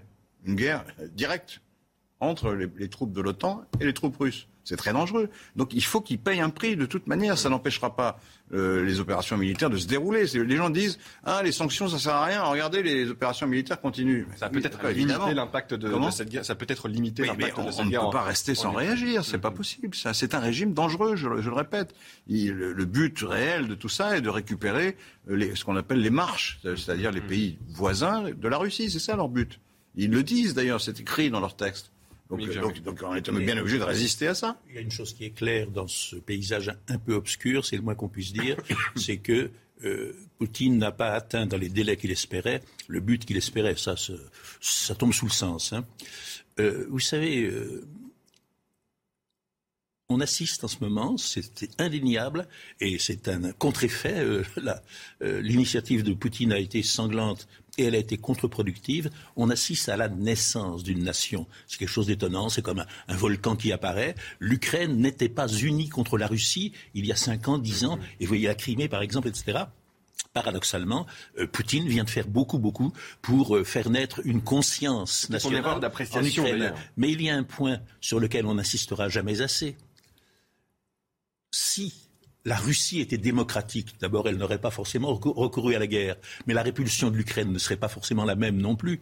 Là, on a deux aspects à cette affaire. On a l'agression de la Russie contre l'Ukraine et on a l'offre généreuse d'une dictature à une démocratie. Faites comme nous, devenez une dictature. Ça n'est pas exaltant. Mais euh, vous savez, après la Deuxième Guerre, si n'importe quel, devant n'importe quel auditoire français, vous aviez dit en 45, en 46, ben, un jour ou l'autre, l'Amérique et l'Allemagne et la France se réconcilieront, elles deviendront amies, mais vous auriez reçu des pommes cuites et bien pire encore, etc. Non, c'est l'ennemi héréditaire, c'est l'ennemi auquel on ne pardonnera jamais. Et à l'heure actuelle, c'est ce que disent dans le feu des combats beaucoup d'Ukrainiens, on ne peut que les comprendre. Mm-hmm. Mais sur la durée, et là, je me réfère, on devrait le faire, à De Gaulle qui euh, euh, négocie avec Staline, parlait avec Staline sans aucune illusion sur les crimes et la personnalité euh, de Staline le. Euh, vous êtes parti trop loin en arrière. Oui, Revenez dans le présent. Non, mais justement, il faut pas oublier l'aspect humain et caractériel de, Poutine. Poutine euh, a décidé d'envahir l'Ukraine pour laisser une trace dans l'histoire, pour tenter. C'est un conquérant. Il est orgueilleux il veut avoir des victoires, il veut entrer son nom dans l'histoire, et c'est sa volonté. Et donc il continuera si on le laisse faire. Laurent Geoffrin a raison. Il faut... vous m'aidez justement à retrouver ce que j'avais perdu. Je veux dire que je euh, voudrais me référer à, donc à De Gaulle, c'est comme ça que j'avais commencé, qu'il négocie avec Staline. Pour De Gaulle, il y avait, c'est intéressant à considérer, une permanence des peuples, mmh. une permanence slave, qui, dans son esprit, faisait que, naturellement, comme elle l'était à l'époque, la Biélorussie, l'Ukraine, c'était des provinces ou des régions de l'URSS, de la Russie, en d'autres termes, et il n'est pas impossible qu'une fois le tumulte et l'horreur de cette guerre passée, dans 10 ans, dans 20 ans, dans 30 ans, surtout d'ailleurs si la Russie elle-même est débarrassée de Poutine, il, est possible, il est possible que les Ukrainiens considèrent d'un autre œil les Russes et que les Russes considèrent d'un autre regard les Ukrainiens. On lit ces jours derniers, euh, je, termine là-dessus, euh, on lit ces jours derniers, cela peut paraître stupéfiant, c'est lié à la censure, c'est lié à la dictature, c'est lié à tout ce que vous voulez, on lit que Poutine connaît en Russie un regain de popularité et qu'à l'heure actuelle, 83% des Russes le soutiennent. Ça donne à penser. On marque une pause et on reparle de la présidentielle à J-4. Euh, avant le, premier tour, on parlera aussi de d'Ivan Colonna et des dysfonctionnements euh, possibles à la prison d'Arles. A tout de suite, restez bien sur CNews. Rendez-vous avec Sonia Mabrouk dans Midi News du lundi au jeudi de midi à 14h. L'heure des pros, merci d'être avec nous sur CNews. Tout de suite le point info avec Audrey Berthaud. Après les pizzas Butoni ou les chocolats Kinder, c'est au tour des fromages d'être rappelés. Ils sont susceptibles de contenir des bactéries responsables de la listériose, une infection alimentaire qui peut être meurtrière. La campagne de rappel concerne six fromages, vous allez les voir, un brie au lait cru, deux coulommiers et deux fromages au lait cru de la marque Normandville. Pour toute information supplémentaire, vous pouvez vous rendre sur le site. Et puis en Russie, les sanctions économiques se font de plus en plus sentir, notamment dans l'industrie automobile. Inflation, chômage technique, production à l'arrêt. Certaines usines risquent de fermer dans les prochains jours. Et un massacre au Mali. 300 civils ont été exécutés par des soldats maliens et des combattants étrangers présumés russes. Certains civils étaient soupçonnés d'être des djihadistes. L'état-major malien dénonce des allégations infondées. Merci Audrey Berthaud. À tout à l'heure. J'accueille Stanislas euh, Poyet sur ce plateau. Bonjour, vous êtes euh, journaliste, vous écrivez euh, dans les colonnes du, Figaro et vous publiez aux éditions du, Rocher votre premier livre, Défense d'entrée. Je présente votre livre aux éditions du Rocher, Défense d'entrée avec un, point d'interrogation. Vous allez nous éclairer sur cette enquête que vous avez réalisée au cœur des quartiers prioritaires de nos villes. Y a-t-il réellement des zones de non-droit? Est-ce que la police peut euh, réellement aller dans, ces quartiers? Vous êtes euh, allé à la rencontre des habitants à, hauteur d'hommes et de femmes, euh, vous dites, dans plusieurs villes, Roubaix, Marseille, Toulouse, Rennes, Vénissieux. On vous entendra bien évidemment sur cette enquête. Ça fait souvent la une de l'actualité, mais vous, vous avez enquêter directement dans, ces quartiers vous allez euh, répondre à cette question que vous posez à la une de ce livre, Défense d'entrée. Un point sur l'affaire euh, Colonna et ces possibles dysfonctionnements dans la prison d'Arles qui ont euh, amené à l'agression de l'assassin du préfet Erignac. On, va voir les révélations de nos confrères du journal Le Monde qui nous apportent un éclairage nouveau sur le passé de l'agresseur d'Ivan Colonna, Franck Guélong-Abbé. On va aussi entendre l'ancienne directrice de cette prison d'Arles. Elle était entendu par la commission des lois à l'Assemblée euh, nationale. Et puis on verra avec notre spécialiste euh, police-justice, Marie Bazac, si cette directrice a, dit la vérité. On est en droit de s'interroger là-dessus. Écoutez-la, c'était devant la commission des lois de l'Assemblée. Si on a un doute sur, euh, sur une personne détenue, on ne va pas lever la, demande d'isolement. Là, et sans que ce détenu soit perçu comme une personne, une personne détenue quasi classique, euh, il n'y avait aucun signe qui nous permettait effectivement de, ne pas donner une suite, mais tout en étant très vigilant sur, euh, euh, les, mesures de surveillance accompagnant cette décision et, à ne pas lui donner satisfaction sur cet emploi-là. D'autant plus, plus que, comme je l'ai dit tout à l'heure, toutes les observations qu'on a pu avoir, puisque son, classement datait du mois de septembre 2021, aucune n'était négative. Je veux dire, il a, toujours fait état dans les observations que l'intéressé faisait euh, correctement son, travail, qu'il n'y avait aucune difficulté, qu'il avait qu'il répondait euh, donc euh, aux, demandes des, personnels. Il n'y avait aucun signe comme quoi effectivement qui, aurait pu nous permettre de, dire un on lui donne pas satisfaction, deux on lui retire ce poste-là. Ce qu'on aurait fait si on avait le moindre doute, bien évidemment. Aucun signe, aucun signe selon l'ancienne directrice euh, de la prison euh, d'Arles. Circulé, il n'y a, rien à voir en gros, hein, c'est ce qu'elle disait devant euh, les députés. Bonjour Marie Aubazac du service police-justice de CNews. A-t-elle menti devant la représentation nationale? Alors en tout cas, les propos qu'elle a tenus sont en euh, totale contradiction avec euh, les informations euh, que révèle le journal Le Monde. Hein. Le Monde qui a consulté en fait des documents internes de l'administration pénitentiaire, des comptes rendus d'incidents, de commissions de discipline, des observations de surveillants qui révèlent qu'il y a eu de nombreux incidents depuis que Franck Elongabé est incarcéré à la maison d'arrêt d'Arles. Il est arrivé au mois d'octobre 2019. Il était d'abord dans un quartier d'isolement et deux mois et demi après sa sortie du quartier d'isolement, Premier incident, Franck Elongabé lui va donner un coup de tête à un co-détenu pour une raison euh, banale. Nouvel incident, deux mois plus tard, il détruit plusieurs équipements euh, dans la cour au cours de la promenade. En avril 2021, il va menacer un surveillant. Au mois d'août, il va s'en prendre physiquement à un membre du personnel de la prison pour une question d'accès aux douches. Pendant quatre mois ensuite, il boycotte le plateau sportif en raison d'une mésentente avec euh, des moniteurs. Il va aussi asséner un coup de poing à un co-détenu dont il se plaint de la mauvaise qualité du ménage. Et puis en parallèle, Franck Elongabé, il avait également montré des signes de radicalisation. Il y avait une altercation avec deux autres détenus musulmans pour une question concernant l'islam. Il a soutenu à demi-mot l'assassin de Samuel Paty. Il refusait aussi d'adresser la parole aux surveillantes hein, qui parlaient de lui dans certains rapports en disant que c'était un détenu constamment dans la provocation, impulsif, violent, euh, fourbe. Et l'une d'elles écrivait même cinq mois avant l'agression d'Ivan Colonna, je cite, à surveiller trop sage pendant de longues semaines, effectivement, entre la fin de l'année 2021 et le début de l'année 2022. Franck Elongabé, il ne fera plus parler de lui jusqu'à donc l'agression d'Ivan Colonna. Merci, Marie Aubazac pour toutes ces informations. Effectivement, euh, euh, le doute est, permis de savoir si l'ancienne directrice de cette euh, prison d'Arles a, menti, parce que là, à la vue des, révélations qui nous sont faites, il y avait vraisemblablement des signes, Gérard Carrérou. Écoutez, moi j'en suis abasourdi quand j'entends cette liste-là. Qu'est-ce qu'on appelle un détenu dangereux si, si ce n'est cette liste invraisemblable que Mario Bazac nous a révélée là, à travers l'enquête du, je crois, du Monde, mm. que j'ai pas encore lu. Mais c'est fou d'imaginer. Et je pense qu'effectivement, ils ont tous menti. Tous ceux qui ont témoigné devant la commission euh, parlementaire ont menti. Et je pense que les sanctions, il n'y en a eu aucune jusqu'à présent. À cette date, quand on voit ce que ça a généré, aussi bien en Corse que dans le processus politique. Enfin, je veux dire, hmm. quand on voit l'ampleur de cette affaire, normale, puisqu'il s'agissait de l'assassinat en prison d'un condamné, fût-ce un condamné euh, réellement condamné, je trouve scandaleux qu'on essaye. Mais c'est toujours comme ça. On a l'impression, on nous cache la vérité, on nous assène des, des, des, des commissions, des, rapports officiels, et puis après, on s'aperçoit qu'on nous a menti. Et il faut que ça soit la presse, et souvent, évidemment, il faut le temps de faire les enquêtes. Mm. Là, en l'occurrence, je salue mes confrères du Monde, si c'est eux qui ont fait cette, ces découvertes, mais c'est invraisemblable. Mais le directeur aussi a menti. Il y a l'ancien directeur. le directeur, il venait d'arriver. Hein.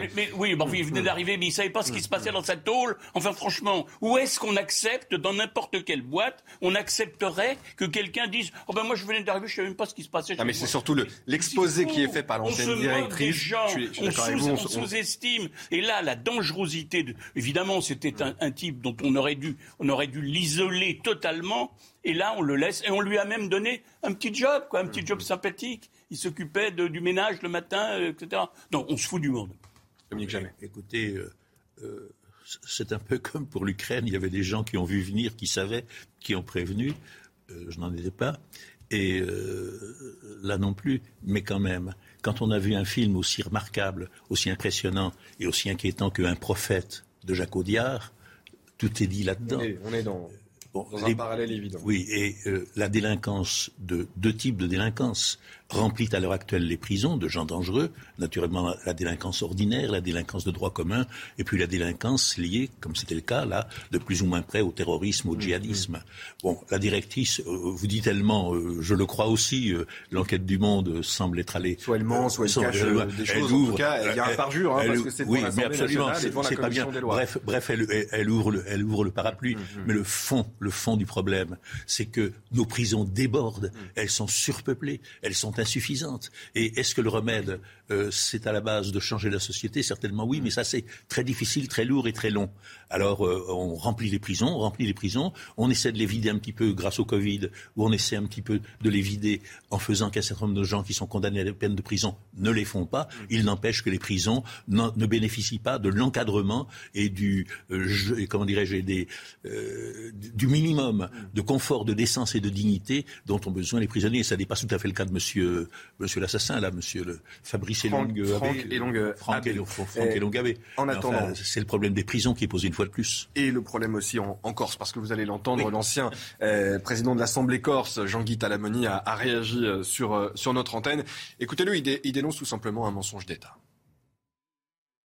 C'est assez stupéfiant de voir comment euh, on a pu raconter euh, euh, des choses qui finalement étaient très loin de la réalité, comment on a pu diffuser de fausses informations dans le public s'agissant d'une affaire de cette gravité et qui avait causé un tel émoi en Corse. Il y a manifestement une responsabilité extrêmement lourde du gouvernement, du niveau politique.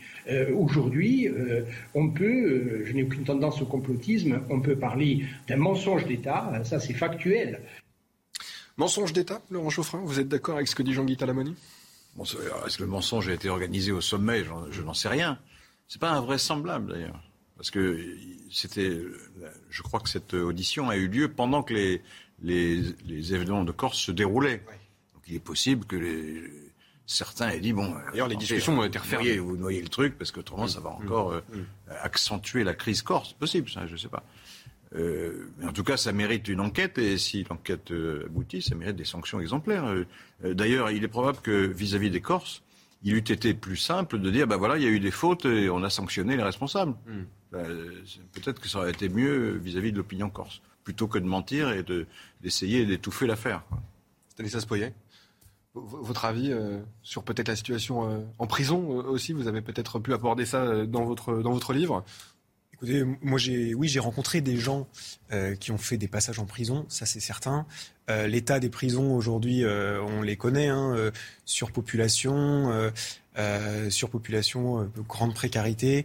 Je, pense qu'il y a un effort structurel à faire sur les prisons pour que les détenus soient à la fois mieux accompagnés et euh, mieux encadré. Je pense que euh, euh, cette affaire, elle le montre bien. Moi, j'étais assez impressionné durant mon enquête de voilà vouloir recontacter des anciens contacts que j'avais.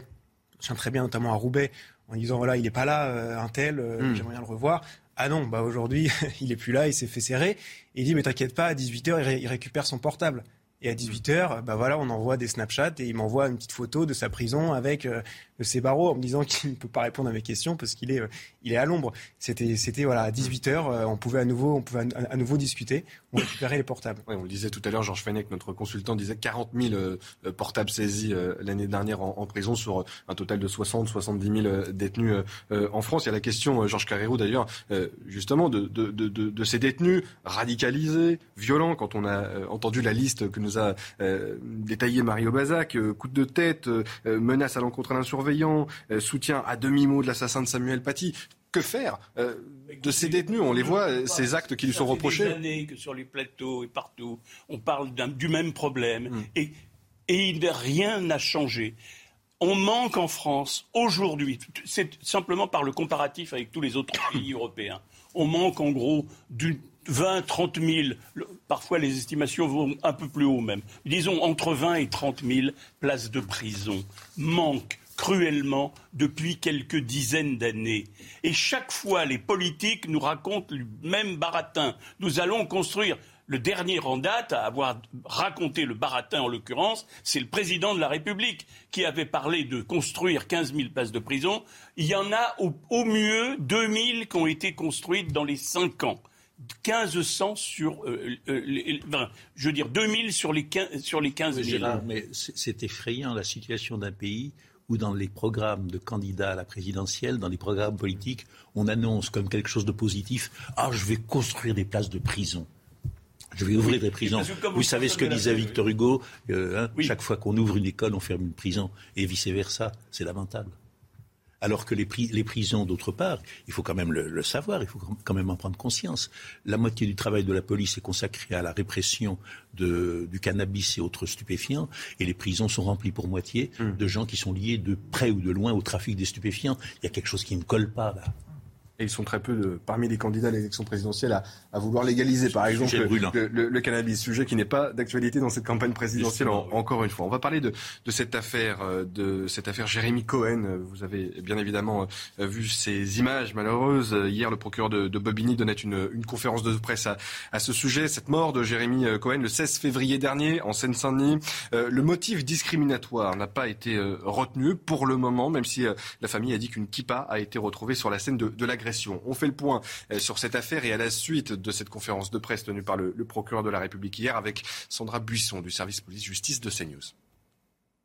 De la piste de l'accident à celle de l'acte criminel, le procureur a détaillé la progression des investigations. Le jour du drame, l'enquête est ouverte pour homicide involontaire pour déterminer si le conducteur du tramway peut être en cause, mais il s'avère qu'il n'a commis aucun manquement. Il n'était pas sous stupéfiant, pas alcoolisé, il n'a pas roulé à vitesse excessive et n'a pas utilisé son téléphone au moment des faits. L'enquête le concernant est donc classée sans suite le 22 février, mais les policiers continuent d'enquêter parce qu'un témoin a évoqué l'existence d'une altercation. Le 10 mars, une vidéo filmée par un témoin est remise aux enquêteurs. Elle montre la violente agression subie par Jérémy Cohen juste avant d'être renversé par le tramway. Le lendemain, l'enquête est ouverte avec une qualification criminelle. Nous sommes trois jours avant que la famille de la victime donne à son tour la même vidéo à la police. Les investigations continuent maintenant sous l'autorité euh, d'un juge d'instruction pour retrouver euh, d'autres témoins, améliorer la qualité de cette vidéo et permettre de retrouver les agresseurs et de déterminer l'origine de ce déchaînement de violence. Écoutez à ce sujet le procureur de Bobigny. Il ne ressort pas des témoignages recueillis jusqu'à présent que l'agression ait été commise pour des motifs discriminatoires. Aucun élément ne permet à ce jour d'établir avec certitude que la victime était porteuse, de manière apparente ou non, d'une kippa au moment de la scène de violence. Tout élément permettant d'établir un motif discriminatoire à cette scène de violence, en particulier antisémite, donnera lieu à une aggravation de la qualification pénale retenue. Voilà pour le rappel des faits, Alexandra Buisson. On fait un point sur l'info avec Audrey Berthaud et on en débat ensuite. Scandale Orpea, le gouvernement publie un rapport d'enquête très sévère.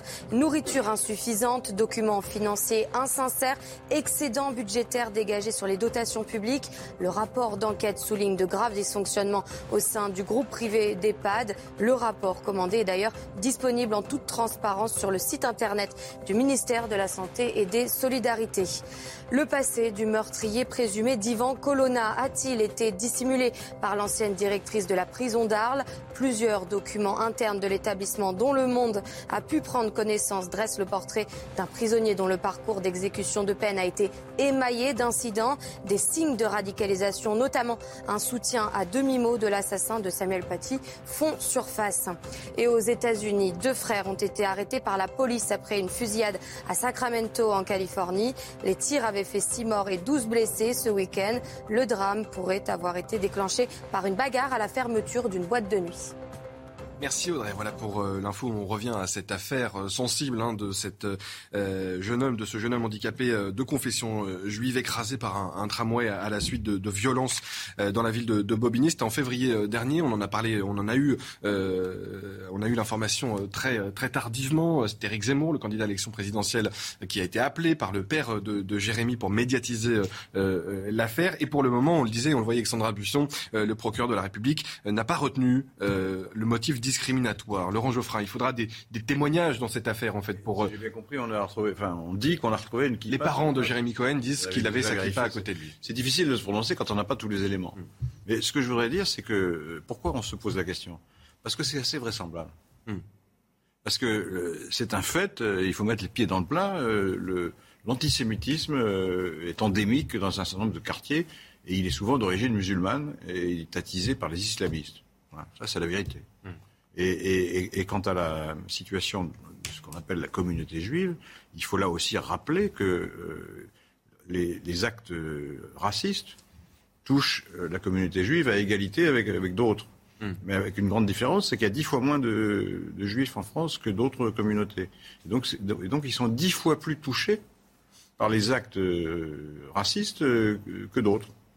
Et en plus, il y a eu plusieurs fois des crimes de sang ce qui est rare euh, dans, l'antisémitisme. Euh, et ces crimes de sang sont le fait d'islamistes. Hmm. Et il y a beaucoup de juifs qui ont été obligés de déménager ou qui enlèvent leurs écoles des, des, écoles de ces quartiers. Pourquoi? Parce qu'ils sont l'objet de, d'attaques de, constantes. Donc c'est un problème euh, très important en France. Et, alors, encore une fois, il faut être prudent parce que, comme directeur de journal, j'ai été confronté à ça. Il y a eu des cas où il y avait des, on a dit il y a eu une attaque antisémite, puis on s'est aperçu que c'était pas vrai, que il y avait cette histoire, vous savez, du RERB, une jeune femme qui disait qu'elle avait été agressée euh, pour des raisons antisémites, puis en fait, on s'est aperçu que c'était pas vrai. Ou un, je crois que c'était un rabbin qui, qui, avait fait état d'une attaque au couteau qui s'était faite lui-même. Bon, donc il faut, quand même se méfier. La, prudence. Mais il faut rappeler, ce, je rappelle ce contexte à dessein. C'est que pourquoi on pense, on pense, à ça? Parce que c'est assez, c'est assez vraisemblable. Vraisemblable, mais euh, mais ce qui est vraisemblable n'est pas retenu par la justice et, nous n'avons pas les, les, preuves matérielles à, ce stade ni les témoignages nécessaires pour affirmer qu'il s'agit de euh, d'une agression euh, antisémite qui a entraîné la, la, mort de Jérémy Cohen. Mais effectivement, comme l'a très bien rappelé Laurent Geoffrin, le doute est, permis. En tout cas, Gérard Carrérou, on peut je partage imaginer ce que vient de dire Laurent Geoffrin. Je partage ce qu'il a dit. Il faut d'abord il faut être prudent et ensuite ce qu'il a dit, c'est très souvent le cas. Mais en même temps, il faut savoir que c'est extrêmement explosif. Parce que comme il y a eu plusieurs affaires où à chaque fois on a eu l'impression, était-ce une simple impression était-ce une simple impression? On a eu l'impression que les autorités avaient tendance à un petit peu euh, camoufler la partie, si vous voulez, euh, la partie juive. Parce qu'on dira des, bandes qui se bagarrent ou, des bandes qui attaquent euh, quelqu'un en banlieue de nos jours, il y en a tous les jours. Tous les jours, et pas seulement dans la banlieue parisienne, dans beaucoup d'autres villes de France. Mais, mais quand il y a une connotation spécifiquement antisémite, il y en a aussi très souvent maintenant. Mais on a tendance à mettre la pédale douce parce qu'on sait que c'est un. D'abord, c'est sensible pour la communauté juive. Nous rappelons, et à la suite de ce qu'a dit Laurent Geoffrin, rappelons que dans certaines banlieues aujourd'hui, où il y avait effectivement des communautés juives relativement importantes, je pense à Sarcelles et à d'autres endroits, on, peut dire que pratiquement tous les gens fichent le camp. Ils, ont, ils d'être agressés tout le temps. Donc, du coup, quand il y a un incident comme celui-là, moi je trouve que le procureur Bon, alors je veux bien, il, a reçu des, il a reçu des instructions. Il va un peu vite, on dit. Il dit jusqu'à ce jour. Hmm, pour le moment. Pour, le moment. oui. L'avocat de la, l'avocat de la famille. Je trouve qu'il aurait mieux fait même d'enlever ça. Pour l'instant, il aurait dû dire, on, il aurait dû dire, on va, on fait des recherches intenses, intensément. Si on, le dit trop tôt, après ça se retourne. Oui, c'est ça. C'est le, piège dans lequel il aurait pu euh, effectivement tomber.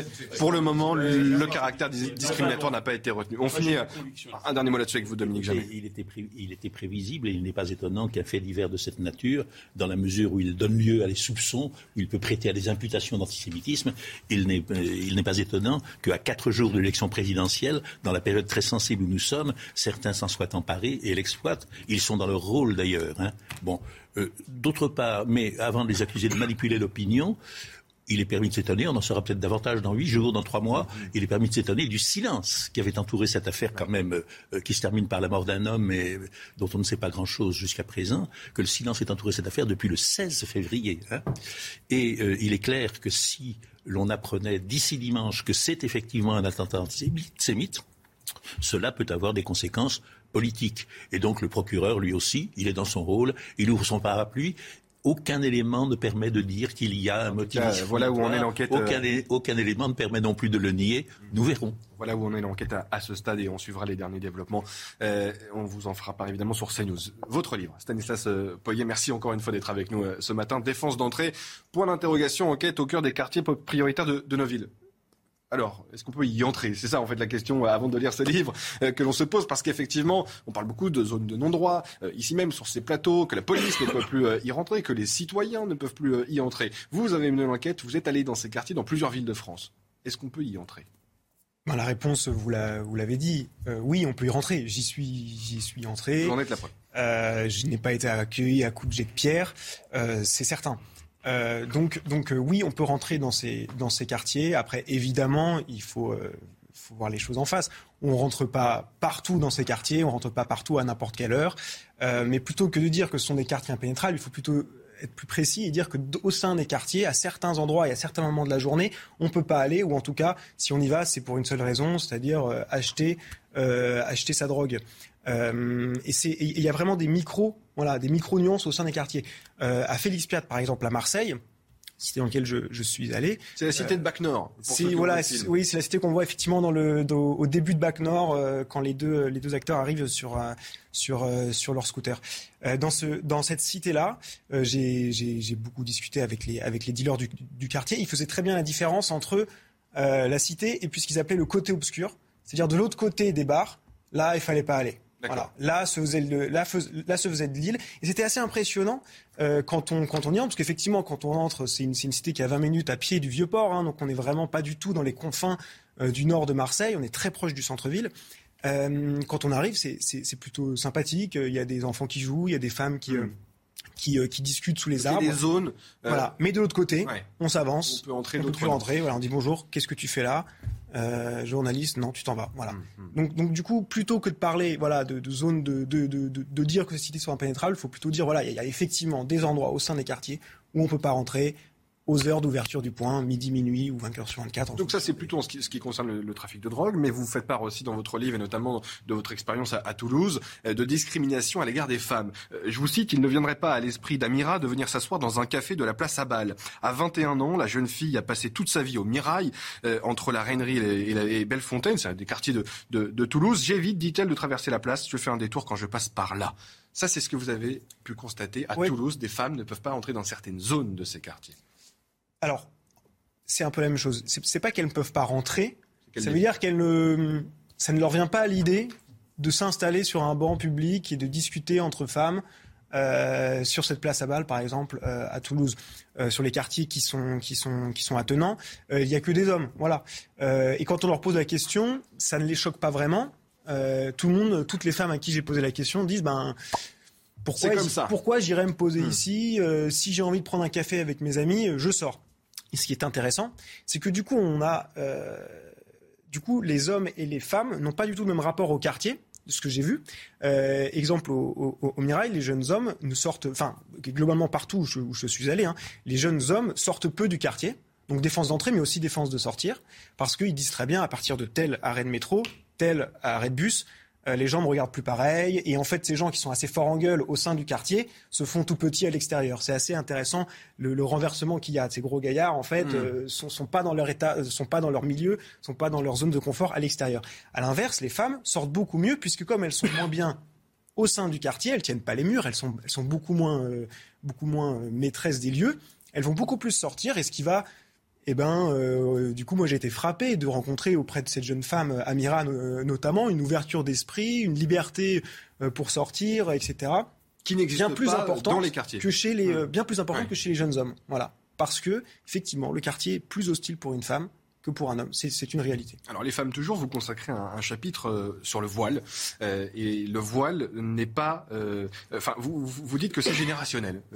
Qu'en réalité, aujourd'hui, les jeunes femmes se voilent davantage que ne le faisaient leurs aînés. C'est ce que vous avez en tout cas recueilli comme, comme témoignage. Tout à fait. Toujours au Mirail, d'ailleurs. ces jeunes femmes, Amira, 21 ans, qui portent le voile.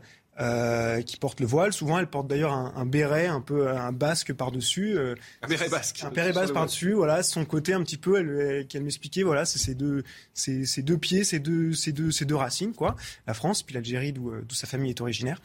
le voile, c'est effectivement une question générationnelle. Amira, elle me racontait, c'était assez intéressant. Euh, sa femme voulait, euh, sa, maman ne voulait pas qu'elle le porte mhm. en disant euh, tu vas te faire agresser en quand elle va en centre-ville elle dit enlève ton voile mais plutôt un turban etc est-ce que en discutant ce que je, je, me suis rendu compte que la génération d'avant avait des preuves à fournir ou sentait qu'elle avait des preuves à fournir en termes d'intégration que la génération actuelle euh, ne se sent pas redevables de, cette, euh, de devoir fournir des preuves. on, est, on est français, mes hmm. parents sont français, mes parents sont nés en France, ce sont mes grands-parents qui sont arrivés dans les années 50 pour travailler dans les usines. Donc on a enlevé le voile pour faire français, aujourd'hui on est en France, donc on peut porter le voile, si je résume en... Plus ou moins, parce que les... il y a aussi une... Ça c'est la première chose, c'est-à-dire qu'aujourd'hui c'est un marqueur identitaire de, hmm. voilà, c'est mon identité, je suis une jeune femme musulmane, française, et acceptez-le, parce que c'est comme ça que je le suis. Voilà. Ça c'est sûr, là où les parents effectivement s'excusaient plus d'être là. Mais autre chose, c'est qu'il y a aussi une évolution au sein euh, des quartiers euh, due effectivement à une activité un prosélytisme religieux euh, d'abord par différents mouvements islamistes. Hein, euh, les salafistes, les frères musulmans un peu avant, etc., euh, qui fait qu'aussi le rapport euh, a changé. Il y a beaucoup plus de voiles aujourd'hui puisque l'islam n'est plus le même dans les quartiers mmh. aujourd'hui par rapport à il y a 30 ans. Et ils le disent d'ailleurs. Hein, mmh. nos parents, quand ils sont arrivés, ils avaient un islam de blédard. Mmh. Voilà, ça voulait dire ils avaient un islam, c'était pas le bon, ils savaient pas le faire, etc. Et moi, et, et Amiral me disait moi, je dis à ma mère, il faut que tu te voiles. Voilà, c'est comme ça. Je suis désolé, le Coran ne dit pas autre chose. C'est son avis, évidemment. Euh, et du coup, il y a aussi une évolution générationnelle parce que l'islam qui est pratiqué n'est plus tout à fait le même, euh, dû notamment euh, voilà, à des prédicateurs et, un, un, changement fondamental de l'islam en France. En tout cas, c'est passionnant. Vous abordez énormément de sujets, le profil des dealers, les origines des affrontements entre les, bandes rivales, les mariages arrangés, le trafic de drogue. Vous essayez de comprendre un peu comment se passe ce trafic de drogue, les supermarchés de la drogue. Vous les décrivez, ainsi. on va voir juste une vidéo vidéo postée par le Mathieu Vallès, qui est syndicat des commissaires de, police, c'était hier à, Rouen, et il montre la police prise à partie, un peu comme on a cette image hein, de, de, ces quartiers. Et vous le résumez bien dans vos, dans vos propos. on peut rentrer dans ces quartiers, dans ces quartiers mais y a différentes manières d'y entrer et forcément avec un, uniforme c'est peut-être plus difficile. On, va découvrir la, vidéo, mais les policiers vous avez peut-être aussi pu les, rencontrer. C'est difficile pour eux d'agir dans ces quartiers. On le voit sur ces images euh, postées hier par, euh, par Mathieu Vallet. C'est difficile pour eux aujourd'hui d'y aller dans ces quartiers. Vous avez ces images-là. Euh... On va dire impossible. Voilà, quand on sur les réseaux sociaux, elles sont quotidiennes. Elles sont quotidiennes. Il euh, n'y a, a, pas de doute autant quand on discute avec les policiers qu'avec les jeunes. Le rapport police jeune dans les quartiers, il est, il est, il est, rompu. Voilà, il n'y a pas de discussion, ça se passe très mal. Euh, c'est malheureux. Euh, pourquoi? Je suis pas trop capable de vous dire. Chacun renvoie à chaque fois la balle en disant il y a eu euh, violence policière, ils ont traité mon frère de Tarzan, je sais pas. Ça, je me souviens, c'était à Roubaix. J'étais arrivé dans le, dans le quartier de l'Alma juste après trois nuits d'émeutes. Euh, voilà, tout de suite, tout de suite, il y avait une accusation de violence policière. Les policiers évidemment disaient, bah non, tout s'est très bien passé. C'était voilà, il y a un peu de violence, mais c'est normal parce que violence légitime, etc. Euh, c'est souvent difficile, mais de fait, aujourd'hui, quand on est policier, rentrer dans certains quartiers, c'est compliqué. À Grigny, c'est euh, constamment tous les jours des jets de patates, de pierres, etc. Sachant qu'en plus l'architecture n'aide pas, n'aide pas à, cela avec la tire du, du haut des des toits. C'est très compliqué quand on est policier aujourd'hui de travailler dans ces quartiers-là. Défense d'entrée, point d'interrogation aux éditions du, Rocher. C'est votre livre Stanislas Poyet, une enquête au cœur des quartiers prioritaires de nos. Le point info avec Audrey Berthaud.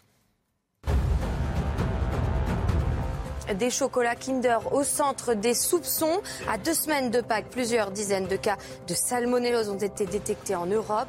Ferrero a rappelé une série de chocolats qui étaient commercialisés en France, en Belgique, au Royaume-Uni, en Allemagne, en Suède et aux Pays-Bas.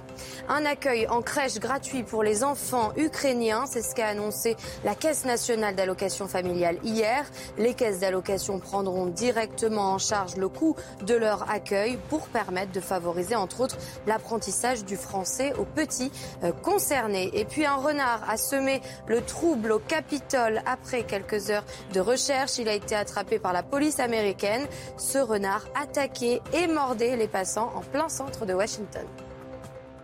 Merci Audrey, merci Stanislas Poyet d'être venu euh, présenter votre livre Défense d'entrée aux, éditions du Rocher. Merci à tous les quatre d'avoir participé à cette heure des pros un peu particulière sans euh, Pascal euh, Souffrant mais qui revient très vite. Vous le retrouverez sur l'antenne de CNews dès que possible. Tout de suite, vous avez rendez-vous. Hey, it's Danny Pellegrino from Everything Iconic. Ready to upgrade your style game without blowing your budget? Check out Quince. They've got all the good stuff, shirts and polos, activewear and fine leather goods all at 50 to 80% less than other high-end brands. And the best part? They're all about safe, ethical, and responsible manufacturing. Get that luxury vibe without the luxury price tag. Hit up quince.com slash upgrade for free shipping and 365-day returns on your next order. That's quince.com slash upgrade.